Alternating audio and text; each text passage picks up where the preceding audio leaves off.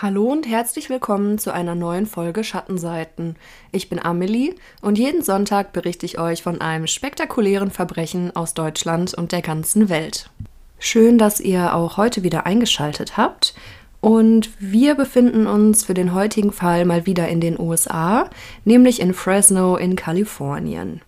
Und der Fall heute ist wirklich ein außergewöhnlicher Fall. Marcus Wesson wird 1946 geboren. Sein Vater ist schwer alkoholkrank und seine Mutter ist eine religiöse Fanatikerin. Sie peitscht ihre Kinder regelmäßig aus, und zwar so lang und so fest, bis diese bluten.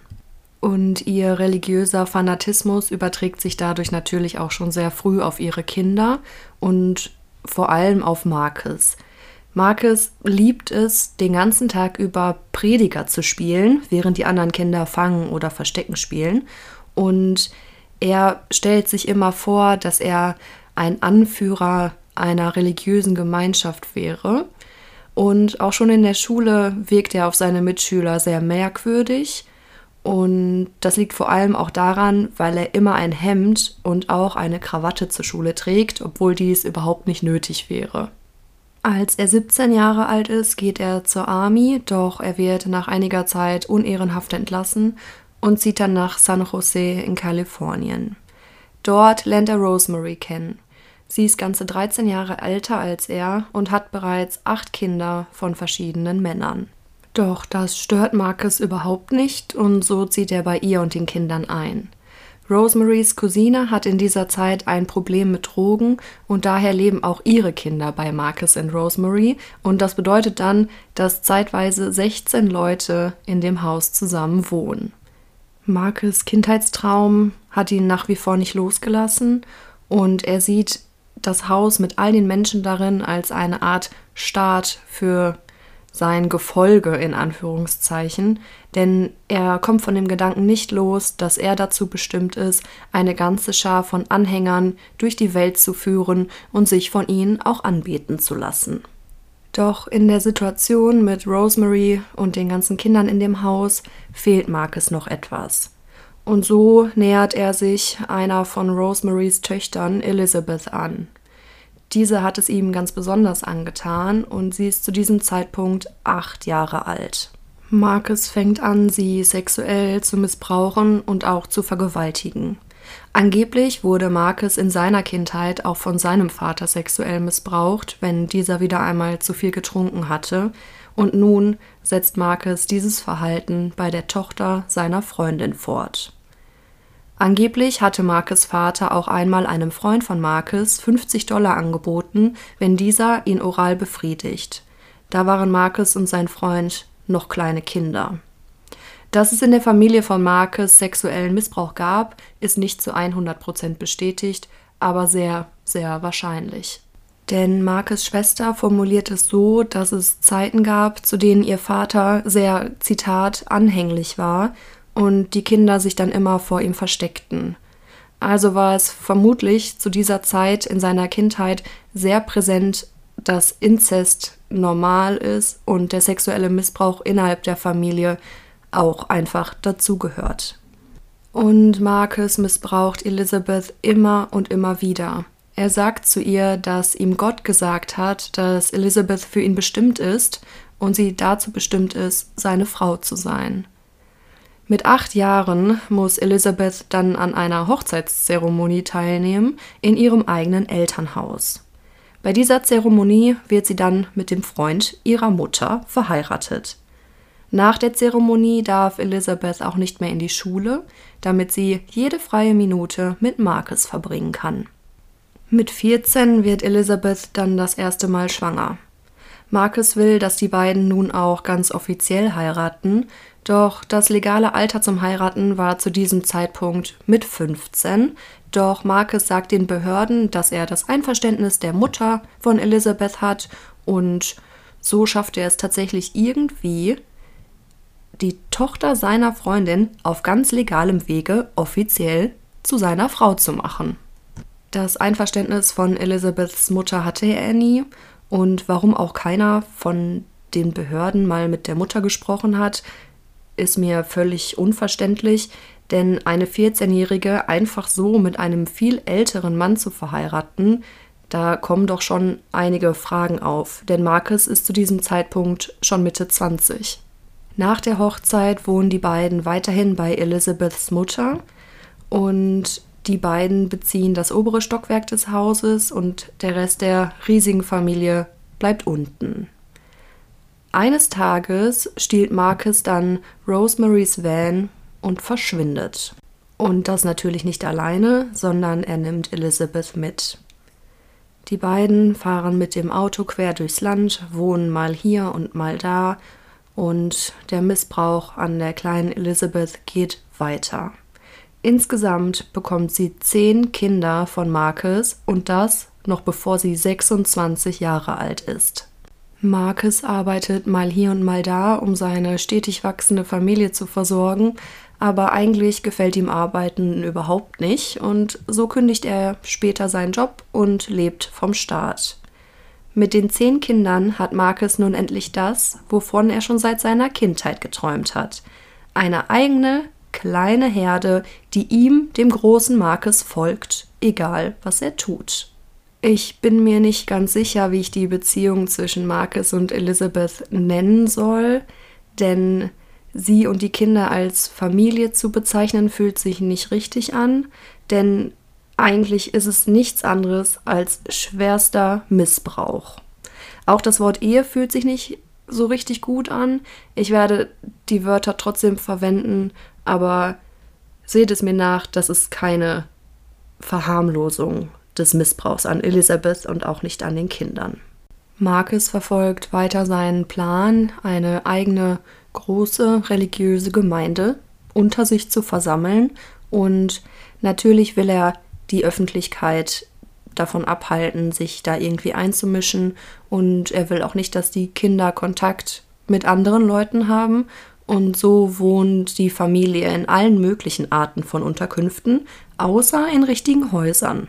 Sie wohnen zum Beispiel in einem alten, verrosteten Hausboot und später leben sie für ganze zwölf Jahre in einem alten Army-Zelt ohne fließendes Wasser und Strom. Marcus schafft es, dass jahrelang weder die Behörden noch sonst irgendjemand mitbekommt, was bei ihm da in der Familie eigentlich so vor sich geht. Und das hat vermutlich auch etwas mit Marcus Herkunft zu tun. Die erwähne ich jetzt nur, weil vermutet wird, dass das auch dazu beigetragen hat, dass sich niemand eingemischt hat, denn Marcus Wesson und somit auch seine Kinder sind Afroamerikaner. Und es gab mehrere Situationen, in denen Marcus und seine Familie dabei erwischt wurden, wie sie auf fremdem Grundstück gewohnt haben. Doch Marcus hat dann einfach den Besitzern ein bisschen Geld zugesteckt und die haben dann die Sache einfach fallen gelassen. Und so führt Marcus ein Leben mit seiner Familie sehr abgeschottet vom Rest der Welt. Mit der Zeit werden Marcus Töchter natürlich auch älter und wenn sie etwa acht Jahre alt sind, dann fängt er an, auch sie zu missbrauchen, genau wie ihre Mutter. Je älter Marcus wird, umso paranoider und religiöser wird er auch. Doch das, was er von seiner eigenen religiösen Mutter eingebläut bekam, reicht ihm absolut nicht. Und so erstellt Marcus seine eigenen Regeln und denkt sich seine eigenen religiösen Gesetze aus. Und der allerwichtigste Punkt in Marcus Religion lautet, er ist Gott. Und außerdem ist er auch Jesus. Und, jetzt kommt's, zudem ist Marcus auch der König der Vampire. Für Marcus steht fest, dass er ein Vampir sein muss, denn er denkt, dass sowohl Gott als auch Vampire unsterbliche Geschöpfe sind und dass sie dann logischerweise auch das gleiche sein müssen. Doch einen speziellen Unterschied gibt es zwischen normalen Vampiren und Marcus und seiner Familie, denn sie sind Vampire, die eine Seele haben und darum können sie sich auch ohne Probleme bei Tageslicht bewegen. Wie genau er darauf kommt, dass Gott und Vampire das gleiche sein müssen, kann ich euch nicht sagen. Aber natürlich schafft er es, dass seine Kinder daran glauben, was er sagt, und auch Elizabeth. Und den Kindern kann man ja auch keinen richtigen Vorwurf machen, denn sie kennen es ja nicht anders. Sie wurden da reingeboren und hören ab Tag 1 ihres Lebens, dass ihr Papa der König der Vampire ist.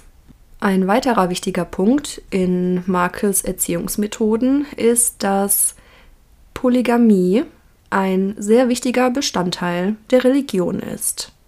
Denn Polygamie sei der Schlüssel, um das Vampirtum aufrechtzuerhalten. Und es sei besonders wichtig, dass nur Familienmitglieder miteinander schlafen dürfen. Also Inzest der beste Weg ist, um die perfekte Version von sich selber zu erschaffen. Nach und nach heiratet er dann alle seine Töchter und zeugt mit ihnen auch Kinder. Die Hochzeitszeremonien müssen sehr merkwürdig gewesen sein, also davon abgesehen, dass er seine Töchter heiratet, denn Marcus hält die ganze Zeit die Hand seiner Tochter bei der Zeremonie und übergibt dann hinterher jeder Tochter, die er heiratet, einen goldenen Ring und eine goldene Kette. Woher Marcus das Geld für echten Goldschmuck hatte, weiß niemand, denn er lebt ja aktuell auf Kosten des Staates und lässt seine Familie auch hungern und sie hausen ja auch ohne Miete zu bezahlen in irgendwelchen Zelten. Und wo dann das Geld herkommt, man weiß es nicht. Wenn Marcus mit den Kindern in der Öffentlichkeit unterwegs ist, was wirklich nicht häufig passiert, dann müssen die Kinder hinter ihm laufen, sie dürfen nicht sprechen und die Mädchen müssen ihre Haare bedecken. Der Besitzer eines Geschäfts erinnert sich später daran, dass die Mädchen sehr merkwürdig auf ihn gewirkt haben. Sie hatten ihre Haare bedeckt, hatten merkwürdige Klamotten an und kauften einfach nur haufenweise Rahmnudeln. Darum konnte er sich auch an sie erinnern, aber natürlich meldete er das nicht den Behörden, denn so komisch erschien ihm dann das Ganze auch wieder nicht. Und auch wenn Marcus es über die Jahre schaffte, nicht beim Jugendamt gemeldet zu werden, so fiel er irgendwann dem Sozialamt auf und es wurde eine Untersuchung gegen ihn wegen Sozialbetrug eingeleitet.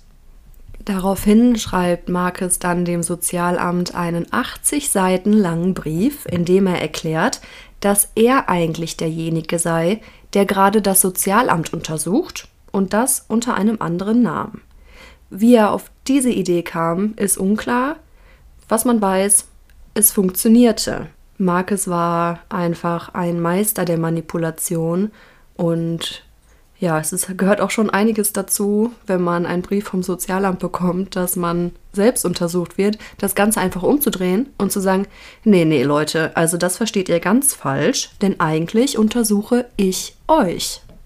Und dieses Talent im Manipulieren funktioniert natürlich auch hervorragend bei seinen Kindern.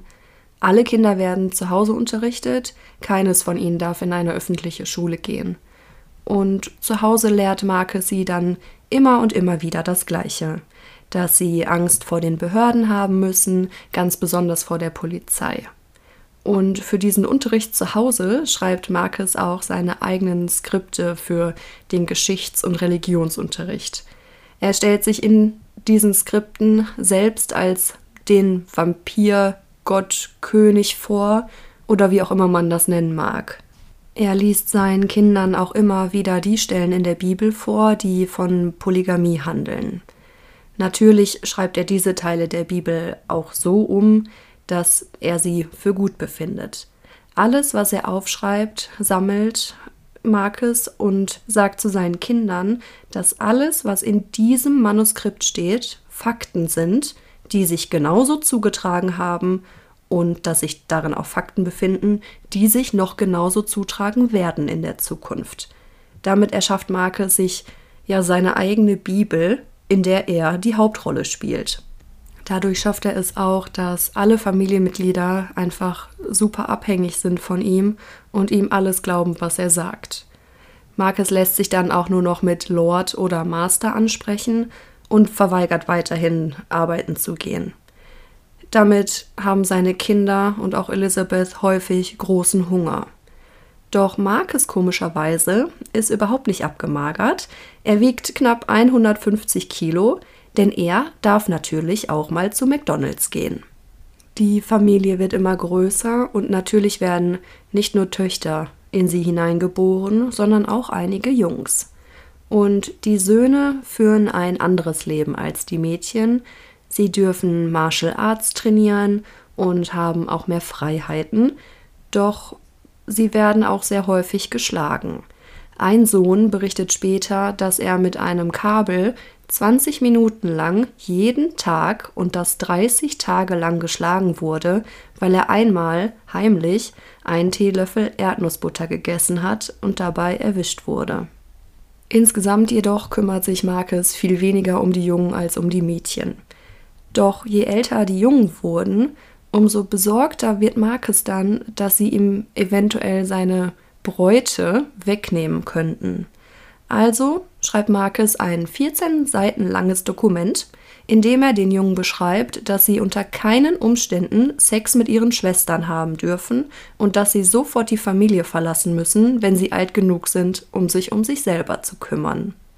Eigentlich stehen Polygamie und Inzest ja für Marcus an erster Stelle, aber all seine Regeln und Gesetze gelten halt auch nur für ihn und nicht für seine Söhne. Wenn Marcus irgendwann genug davon hatte, eine seiner Töchter zu vergewaltigen oder weil sie ihm einfach nicht mehr so gut gefiel, dann verheiratete er sie mit einer ihrer Schwestern. Die beiden Mädchen mussten dann sexuelle Aktivitäten durchführen, während er dabei zusieht.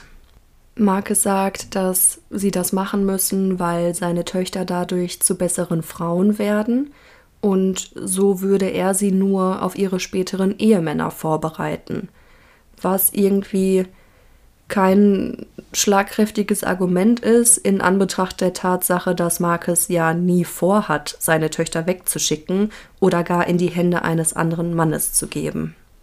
Aber damit rechtfertigt er einfach sein Verhalten. Wenn seine Töchter in diversen Altersklassen schwanger werden, dann erzählt Marcus den Söhnen und auch sonst jedem, der mal fragt, dass die Mädchen künstlich befruchtet wurden.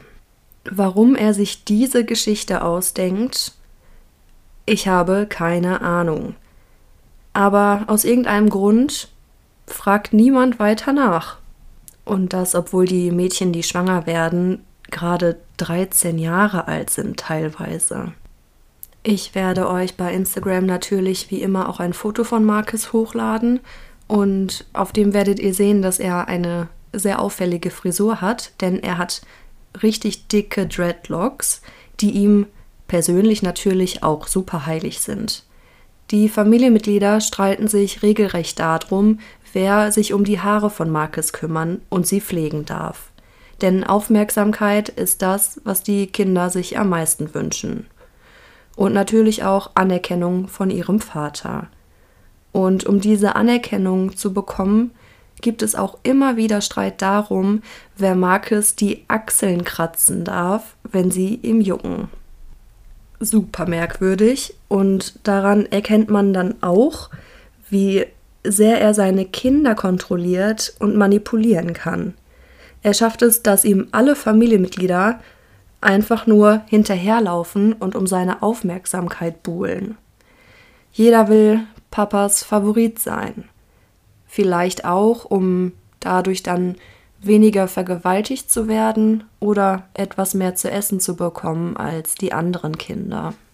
Zudem ist Marcus besessen von den Branch Davidians. Das ist eine kleine Religionsgemeinschaft, die sich selbst als die Kinder Gottes und die Gefolgsleute Gottes ansehen und dass die Regierung die Religionsfreiheit einschränkt. Dass der Anführer dieser Gemeinschaft mehrere Frauen hatte, faszinierte Markus natürlich vollkommen. Und dieser Anführer, der heißt David Koresh und ist so etwas wie Marcus großes Idol.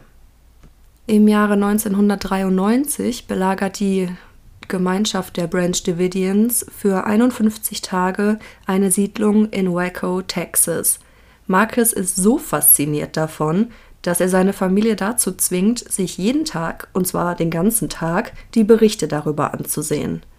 Nach diesen 51 Tagen der Besetzung wird die Siedlung dann von den Behörden geräumt. Dabei sterben 82 Menschen, darunter auch der Anführer.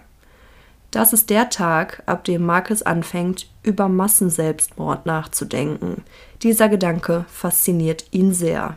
Alles an dieser Besetzung der Siedlung ist genau das, was Marcus auch will. Viele Frauen, mit denen er viele Kinder zeugen kann, die er kontrollieren und dann beherrschen kann und sie alle glauben lassen, dass er, Marcus, Gott, Jesus und der König der Vampire ist. Wie groß seine Familie zu diesem Zeitpunkt genau ist, kann man im Nachhinein nicht mehr genau sagen. Viele Infos gibt es dazu leider nicht. Auf jeden Fall wächst die Familie immer weiter. Marcus zwingt die Familienmitglieder dazu, manchmal die Bibel dreimal am Tag zu studieren, vor allem die Teile über Polygamie und darüber, dass es wichtig ist, immer und immer mehr Kinder in diese Welt zu setzen. Außerdem bläut er seiner ersten Frau Elizabeth ein, dass schon bald der Teufel mit der blauen Marke kommen wird, um ihre Kinder wegzunehmen. Damit meint Marcus die Polizei, denn irgendwie scheint er sich doch dessen bewusst zu sein, dass irgendwann der Tag kommen könnte, an dem er auffliegt. Elisabeth bekommt natürlich riesengroße Angst und genau diese Angst nutzt Marcus dann für seine Ideale und Vorstellungen aus. 2003 zieht die Familie dann in ein leerstehendes Apartment in Fresno, Kalifornien. Es befindet sich in einem alten Bürogebäude und darf eigentlich nicht als Wohnraum genutzt werden, doch das stört Marcus natürlich überhaupt nicht. Da die Wohnung ja leer steht, macht Marcus sich dann auf den Weg, um ein paar Möbel zu kaufen. Und jetzt kommt mal wieder etwas sehr Bizarres, denn anstelle von Betten oder Matratzen kauft Marcus antike Särge, damit seine Kinder darin schlafen können. Auch hier fragt man sich wieder, woher er das Geld für antike Särge hatte und vor allem, wie viele genau er gekauft hat. Es müssen ja schon mehrere Särge gewesen sein. Und hat sich der Ladenbesitzer da nicht gewundert, dass Marcus mit 15 oder gar 20 Särgen aus seinem Laden spaziert? Wie dem auch sei, auch damit kommt Marcus wieder durch. Und mit diesen Särgen kann er dann weiter seine Fantasie des Vampirdaseins aufrechterhalten. Doch nicht alle in seiner Familie kaufen ihm einfach alles ab, was er sagt. Sefina, ein junges Mädchen, nimmt irgendwann all ihren Mut zusammen und sagt Marcus, dass sie gehen wird. Marcus jedoch vermutet, dass dieser Gedanke etwas mit einem fremden Jungen oder Mann zu tun haben könnte und das geht in seinen Augen überhaupt nicht. Also nimmt Marcus ein Messer und sticht es Sefina mitten in die Brust. Dabei fragt er sie, ob sie bereit sei, Gott zu treffen. Sefina sagt, dass sie leben will und alles tun wird, was Marcus ihr sagt. Sie sagt außerdem, dass sie nicht gehen wird, wenn er sie überleben lässt.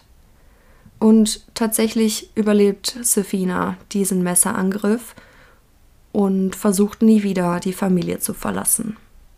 Sefina ist auch nicht die einzige, die die Familie verlassen wollte und eigentlich haben es auch schon mehrere Frauen tatsächlich getan.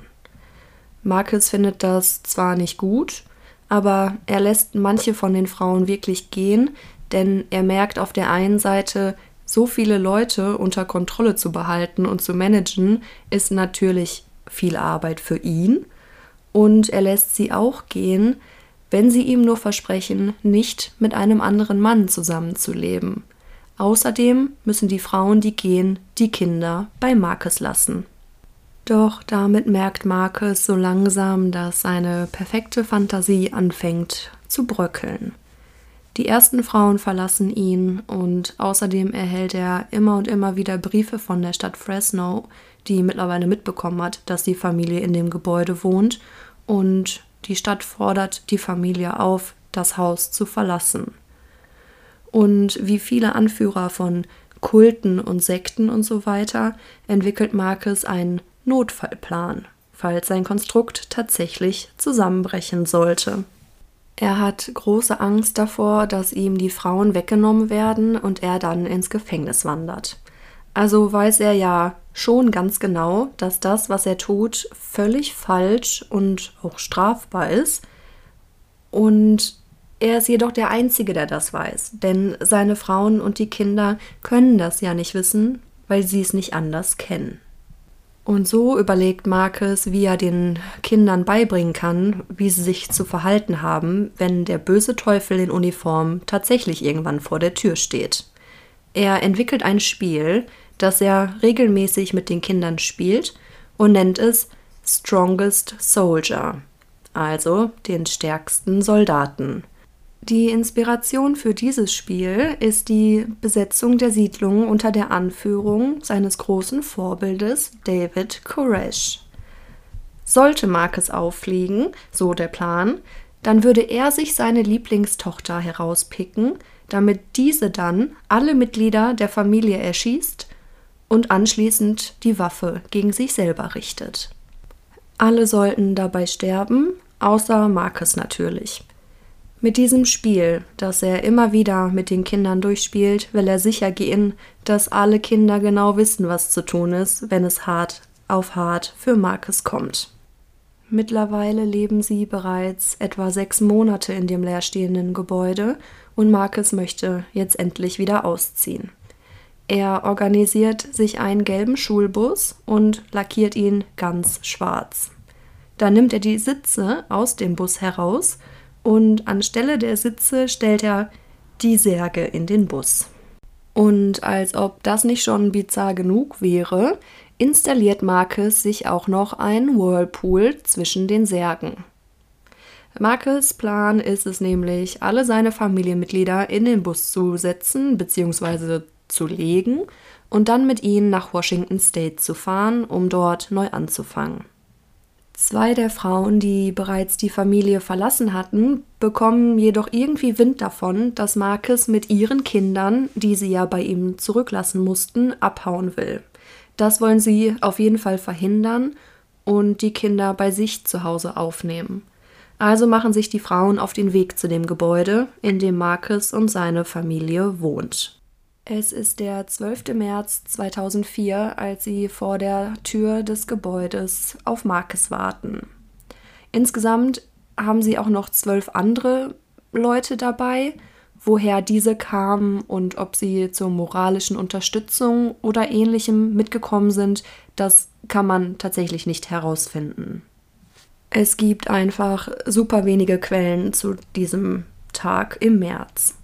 Als sie dann alle vor dem Gebäude stehen, sagen sie Marcus, dass sie ihre Kinder wieder haben wollen, doch Marcus lehnt das natürlich ab und sagt ihnen, dass das seine Kinder sind und sie nirgendwo hingehen würden. Nach einigen Diskussionen rufen die Frauen dann um etwa Viertel nach zwei die Polizei. Sie wollen ihre Kinder zurück und auf jeden Fall verhindern, dass Marcus mit ihnen einfach ans andere Ende des Landes zieht. Während die Frauen und auch Marcus unten vor der Tür auf die Polizei warten, stehen einige der Kinder oben am Fenster der Wohnung, stecken die Köpfe raus und schreien die Frauen an. Sie nennen sie Judas und verlangen, dass sie sich vor ihrem Master verbeugen sollen. Gegen 2.35 Uhr kommt dann die Polizei am Gebäude an. Die Beamten sprechen mit Marcus und sagen ihm, dass, wenn die Kinder bei ihm bleiben sollen, er doch bitte einen Nachweis darüber erbringen muss, dass es auch wirklich seine Kinder sind. Doch das kann Marcus nicht, denn auf allen Geburtsurkunden hat er natürlich seinen Namen nicht eintragen lassen, damit die Inzest mit seinen Töchtern nicht auffällt.